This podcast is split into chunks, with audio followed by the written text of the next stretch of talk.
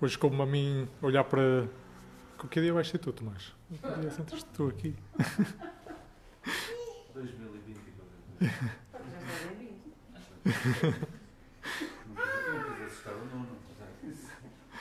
Então hoje vamos olhar aqui para, para os capítulos 12 a 22 de Gênesis, continuar o nosso estudo em Gênesis. Um, se calhar primeiro pedia, Marcelo, hoje tu vens aí cheio de, enfim, ritmo da competição do Luz ao Galaico. Podes tu orar antes de começarmos? Sim, está bem. Boa. Pai, obrigado por mais uma tarde que estamos juntos. Obrigado por esse amor, essa graça tão grande que é permanente, que é fiel. Hum. E isso é tão maravilhoso observarmos é, esse teu caráter a brilhar, a saltar, os teus atos na história, com pessoas com quem chamaste, a quem chamaste. E sabemos que continua até os nossos dias. E por isso pedimos que aquilo que em nós ainda não se apercebeu é, de ti, dessa fidelidade, isso ainda não tocou o nosso coração o suficiente, que hoje, uma vez mais, seja descortinado diante dos nossos olhos quem tu és, a tua obra em nossas vidas e possamos, ó Pai, chegarmos mais, mais próximos da, da viva verdade, da pessoa de Jesus e, ó Deus, sermos inundados por esta graça, por esse amor e confortados pelas, pelas verdades de quem Tu és. É o que te pedimos e que também a nossa vida cotidiana, prática, possa ser de alguma maneira bastante impactada. Nossos corações, nossa forma de enxergar o mundo, a vida, nossa forma de nos portar, é, tudo isso possa é, ser influenciado pelo Teu Espírito, pela Tua palavra, por aquilo que significa andar contigo. O Pai abençoa cada um de nós, abre nossos ouvidos, mas não só os ouvidos, mas aquele âmago do ser, onde as coisas significam para nós.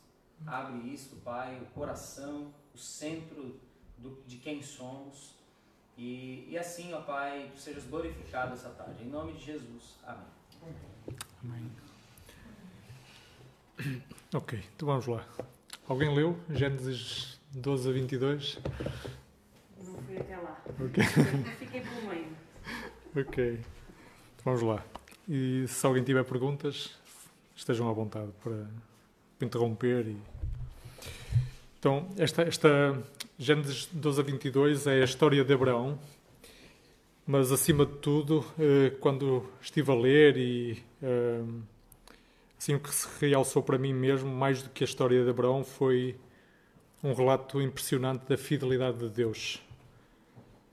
Eh, Abraão nasceu mais ou menos 400 anos depois do, do dilúvio e a humanidade continuou a aumentar, mas também continuou a afastar-se de Deus.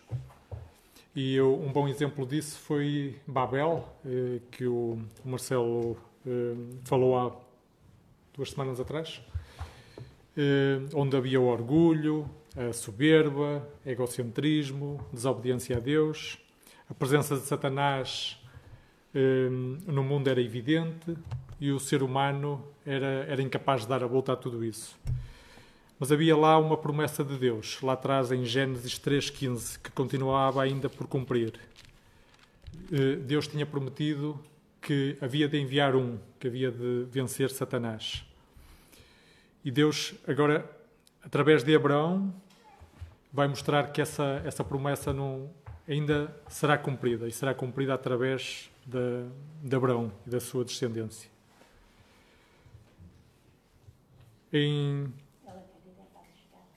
Gênesis 12, versículo 1 a 9, ou 2, versículos 2 e 3, são talvez assim os mais. Eh, eu vou focar alguns versículos nestes capítulos. E Gênesis 12, 2 e 3 diz: Deus está a falar para Abraão: Farei de ti uma grande nação, te abençoarei e engrandecerei o teu nome. Tu serás uma bênção. Abençoarei os que te abençoarem, amaldiçoarei quem te amaldiçoar, e todas as famílias da terra serão abençoadas por meio de ti.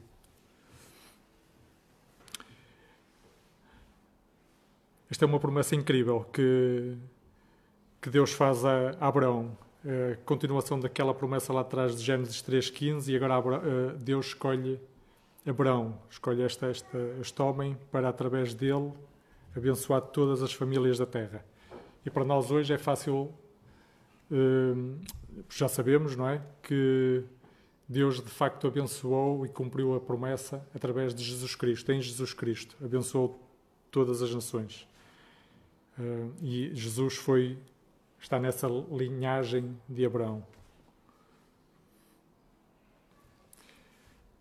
Mas vamos ver que a vida de Abraão tem muitos altos e baixos. Uh, Abraão não é um homem perfeito, sem falhas, pelo contrário, é, é como nós. uh, Deus faz esta promessa fantástica a Abraão, e depois, ali no, no versículo 10, vemos que havia fome naquela terra. Por isso, Abraão desceu para o Egito. Deus não lhe disse para, para ir para lá, mas quando vieram as dificuldades, Abraão decidiu mover-se, uh, decidiu procurar uma solução, não é?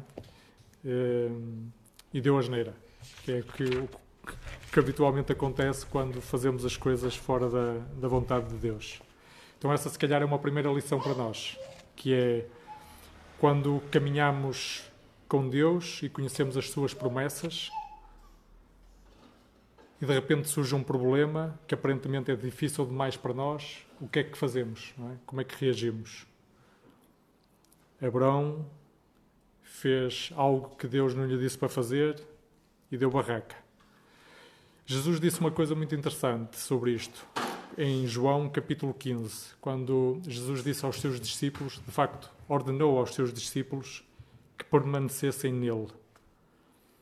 E não foi uma sugestão só para aplicarmos, para nós aplicarmos na nossa vida quando nos dá jeito ou quando estamos à rasca. Foi uma ordem de Jesus dada com amor para o nosso bem.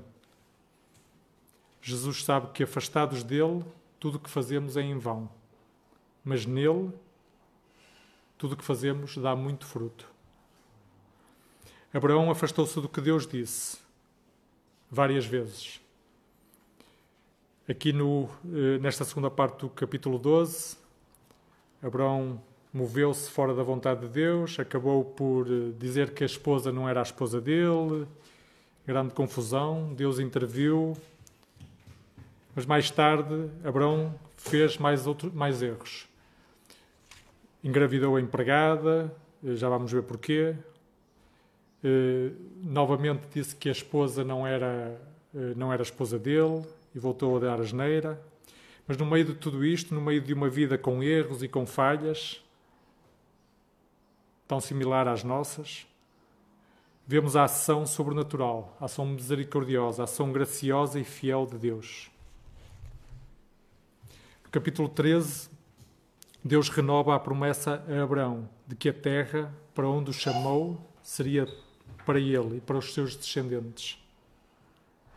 Abraão ainda não tinha filhos nesta altura e Sara, a sua esposa, era estéril. Então era, era uma promessa que parecia impossível, humanamente impossível. No capítulo 14 aparece aqui uma personagem na, na, na parte final do capítulo 14, Melquisedeque que é um personagem misterioso que aparece de repente, parece caído do nada, que é referido na Bíblia também no Salmo 110 e no Novo Testamento, em Hebreus, capítulos 5 a 7. Eh, eu, eu hoje não vou abordar muito Melquisedeque, mas é, mas é, é muito interessante. Então queria convidar-vos a, a lerem eh, durante a semana, ou enfim, eh, assim que puderem, Gênesis capítulo 14, versículos 18 a 20, o Salmo 110 e Hebreus capítulos 5 a 7. E, uh, e seria algo muito interessante para podermos aprofundar juntos uh, proximamente. No capítulo 15, Deus, mais uma vez, renova a promessa com Abraão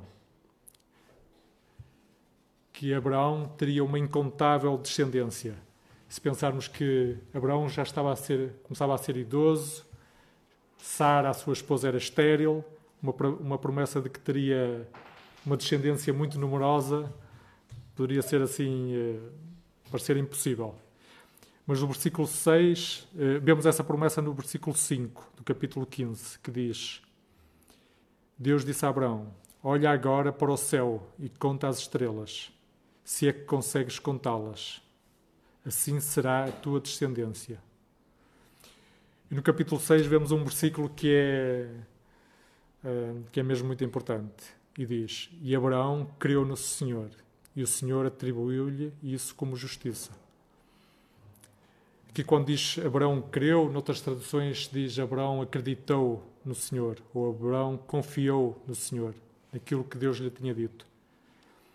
Eh, eu estive a olhar para o original e a palavra é Amém.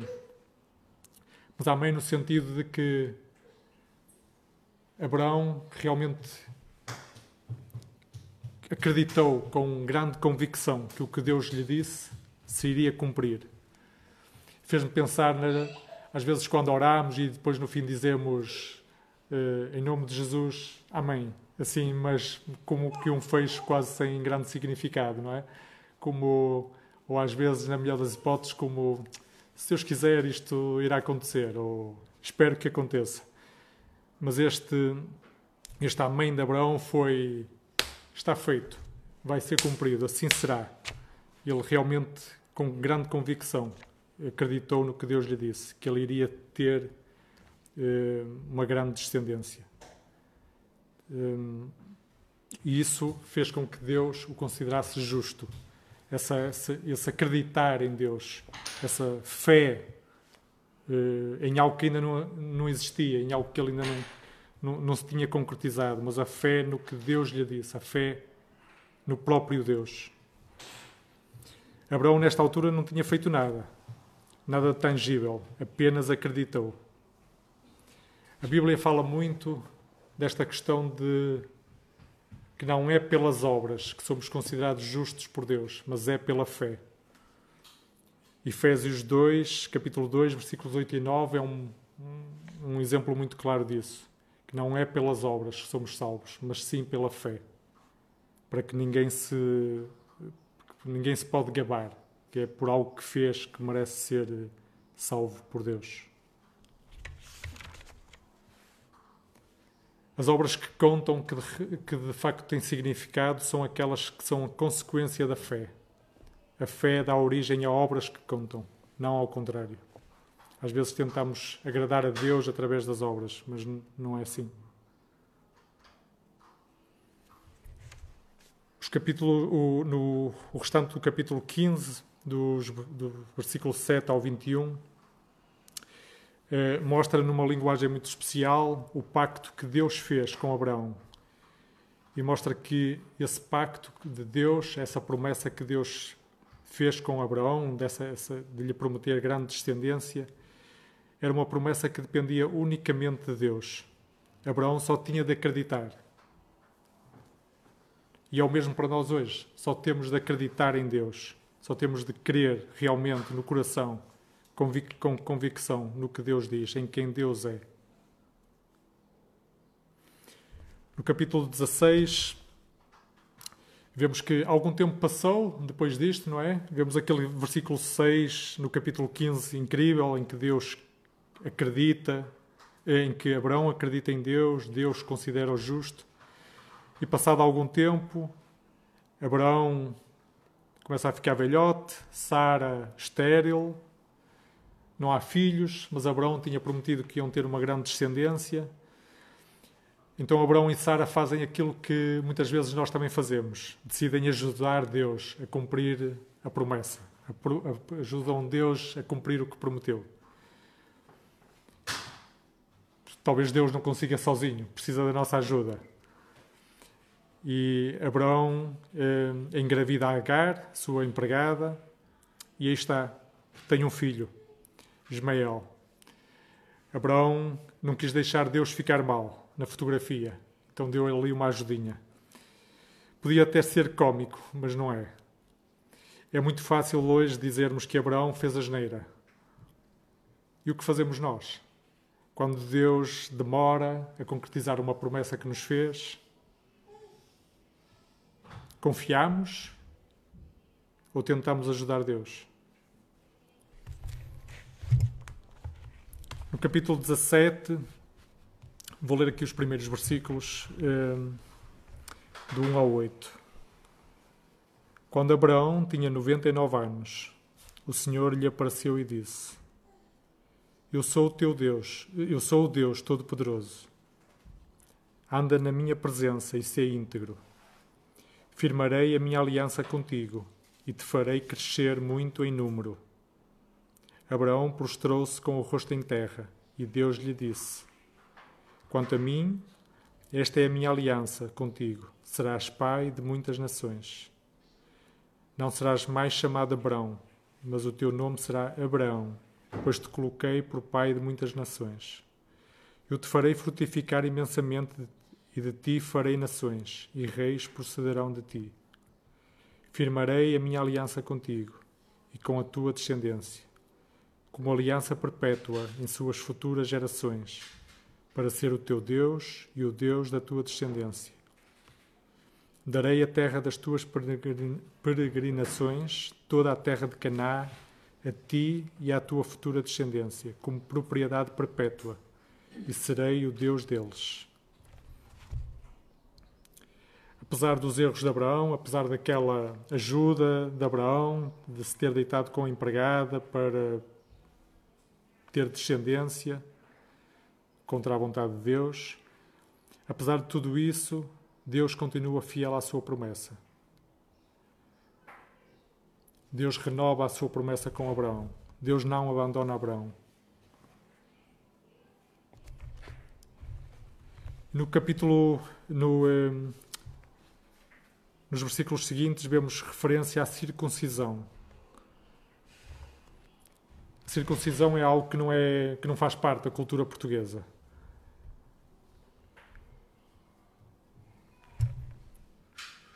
Diz, um, a partir do, do, versículo 10, não é? Fala da circuncisão. Eu decidi, uh, escolhi não passar isto por cima, apesar de não ser muito relevante para a nossa cultura, esta questão da circuncisão, mas achei muito interessante, pelo lado da ciência, na, no versículo 12, Deus diz a Abraão: Com a idade de oito dias, todo menino entre vós será circuncidado. Então, porquê oito dias? Não é? Porquê que, porquê que Deus disse que aos oito dias é que deviam ser os meninos circuncidados? Porque não sete, dez, um mês, um ano, enfim? Porquê oito dias? E quando andei à procura disto, eh, descobri algo mesmo muito interessante. Eh, quando um bebê nasce,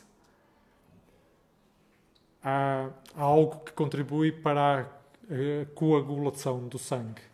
Então, a circuncisão é o corte do prepúcio do, do pênis do, do, do, do menino, neste caso, do bebê. Mas esse corte um, pode dar origem a uma hemorragia. Então é preciso que o nosso organismo já tenha capacidade de que o sangue tenha capacidade de coagular para que não haja hemorragia, não é? Então é muito interessante que quando um bebê nasce, eh, o sangue não tem capacidade de coagular, mas a partir do, do ao, ao terceiro dia há uma coisa chamada protrombina que está a 30% daquilo, por exemplo, num adulto a protrombina está a 100%. Uh, ao terceiro dia de vida de um bebê está a 30%. Depois começa a subir, a subir, a subir, e ao oitavo dia chega a 110%. E depois volta para os 100%.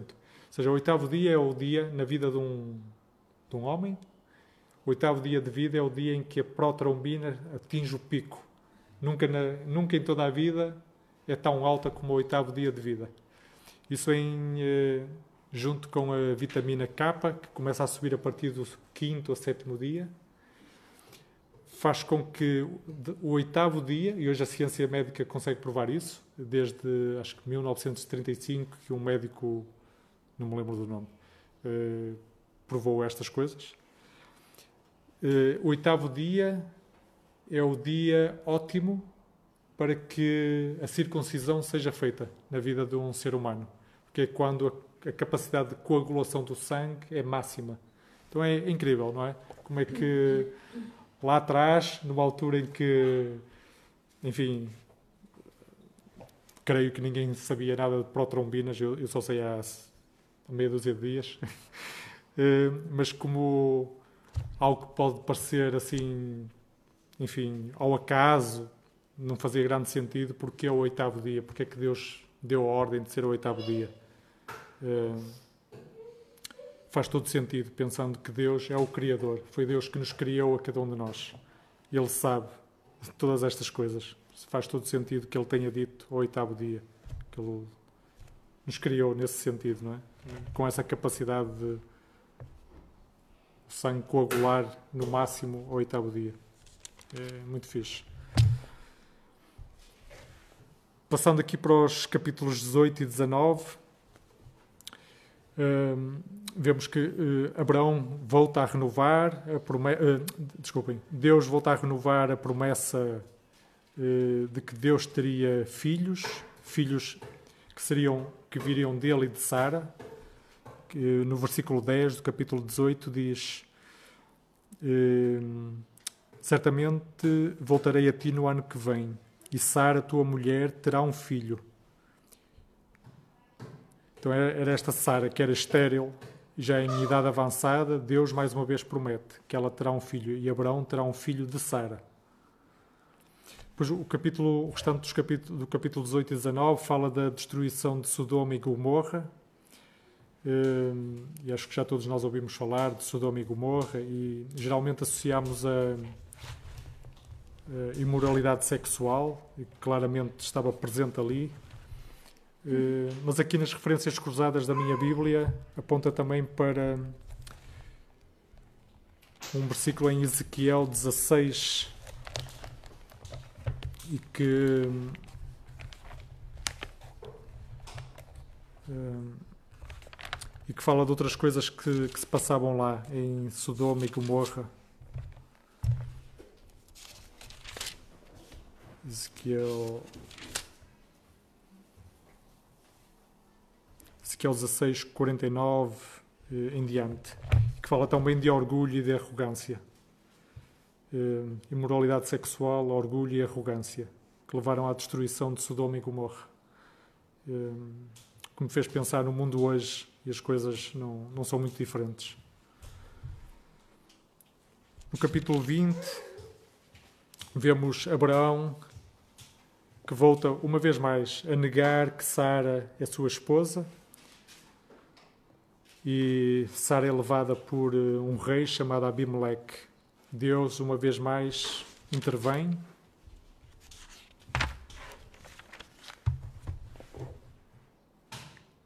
E no capítulo 21, uh, eh, vemos algo incrível a intervenção sobrenatural de Deus.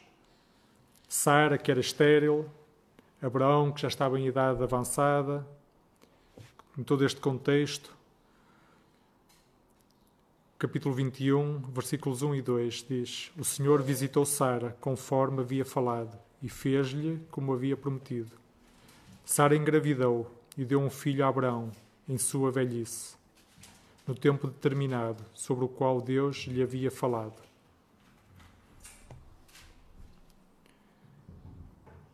Todos nós temos uh, dias com situações bem complicadas. E nesses dias uh, podemos lembrar a pergunta que Deus fez em Gênesis 18, 14, quando Sara achava. Uh, quando Sara achava difícil, não é? Ter um filho naquele tempo. E Deus perguntou-lhe: Há alguma coisa difícil para o Senhor? Também, acho que é algo para nós lembrarmos quando situações complicadas que estão para além daquilo que somos capazes de, de gerir nas nossas, nas nossas capacidades humanas, podemos lembrar essa pergunta de Deus: Há alguma coisa difícil para o Senhor? Sara teve uma, Sara, que era estéril, teve um filho. Abraão já tinha 100 anos. É um milagre, é uma intervenção sobrenatural de Deus. De facto, nada é impossível para Deus. O nosso Deus, o único Deus vivo, é um Deus de milagres. Finalmente chegamos aqui ao, ao capítulo 22, que é, que é um daqueles, daqueles capítulos fantásticos na Bíblia. Fala sobre o sacrifício de Isaac, mas é muito mais do que isso. O versículo 2 do capítulo 22 diz: Deus disse, disse a Abraão: Toma agora teu filho, o teu único filho, Isaac, a quem amas. Vai à terra de Moriá e oferece-o ali em holocausto, sobre um dos montes que te mostrarei. Reparem que no versículo 2 tem, diz: O teu único filho, a quem amas, e oferece-o. Em João 3,16, podemos ler: Deus amou tanto o mundo que deu o seu único filho, para que todo aquele que nele crê não pereça, mas tenha a vida eterna. Gênesis 22 é de uma beleza enorme pela forma tão explícita como mostra Jesus Cristo. Ainda no versículo 2 faz aqui referência à terra de Moriá. Onde é que isto fica? Na minha Bíblia tem uma referência cruzada para uh, segundo Crónicas 3, capítulo 3, versículo 1, e que diz: Então Salomão começou a construir o templo do Senhor em Jerusalém, no monte Moriá. Moriá, em Jerusalém.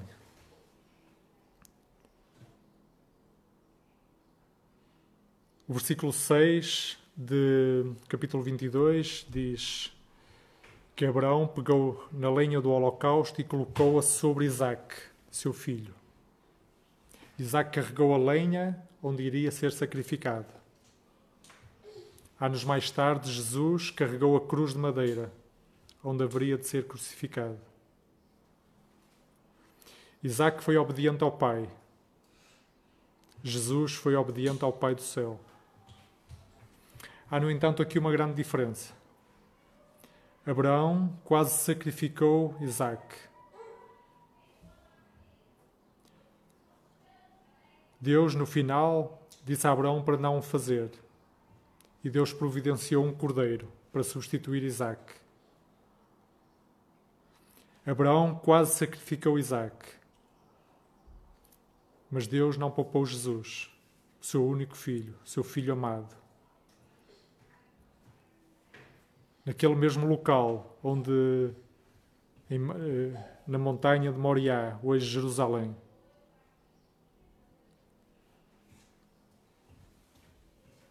Deus sacrificou o seu único filho, muito amado, aquele que é chamado Cordeiro de Deus, que tira o pecado do mundo.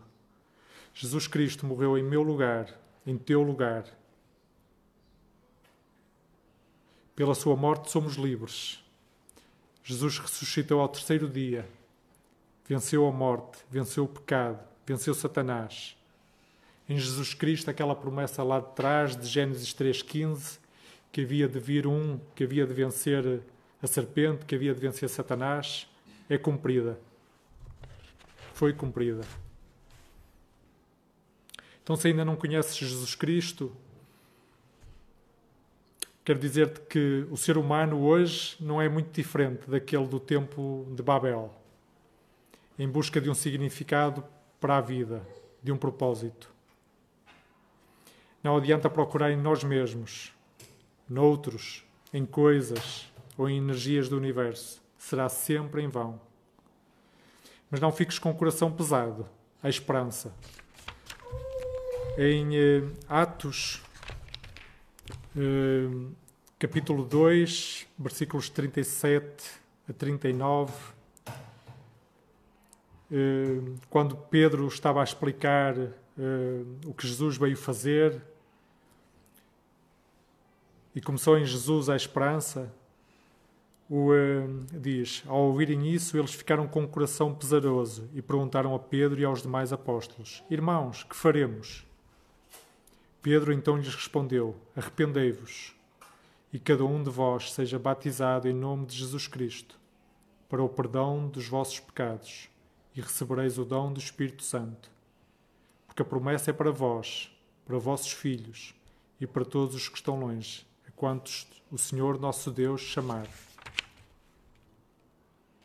Se Deus te está a chamar hoje, abre-lhe o teu coração. E para mim e para ti que já conhecemos e caminhamos com o Rei dos Reis, com aquele que venceu a morte e Satanás e veio para dar a vida eterna, Jesus Cristo. Gostava de terminar dizendo que Abraão afastou-se de Deus várias vezes, mas Deus nunca abandonou Abraão. Deus é fiel, sempre. O que Deus promete, cumpre, sempre. Não sei o que Deus te, te tem dito, o que Deus te prometeu, há quanto tempo te disse, mas sei que Ele irá cumprir. Permanece firme no Senhor. Agarra-te às promessas de Deus para ti. Há alguma coisa difícil para o Senhor?